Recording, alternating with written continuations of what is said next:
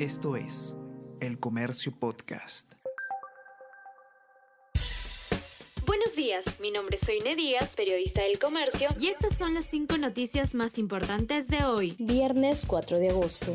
Poder Judicial dicta 30 meses de prisión preventiva para Goray y Fernandini. Magistrado determinó la medida contra empresaria, periodista y dos exfuncionarios por pago de sobornos para supuesto copamiento en vivienda durante gobierno de Castillo. Según resolución, existen graves y fundados elementos de convicción respecto a presuntos delitos. Consideró que hay peligro de fuga y obstaculización a proceso. Pese al paro, en el gran mercado mayorista de Lima no se reportó desabastecimiento.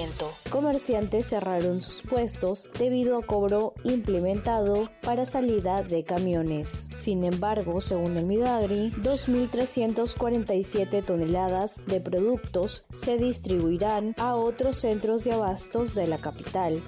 Pleno autoriza viaje de Boluarte a Brasil del 7 al 9 de este mes la jefa del Estado asistirá a cumbre de países amazónicos en Brasil. Constitucionalistas discrepan sobre los efectos del viaje de la mandataria campaña de Petro se financió con dinero ilícito. Nicolás Petro, hijo del presidente de Colombia, dijo a la fiscalía que entraron fondos de un narcotraficante y de empresarios. Investigan a primogénito del mandatario por lavado de activos. Desde varios sectores políticos se cuestiona legitimidad del gobierno.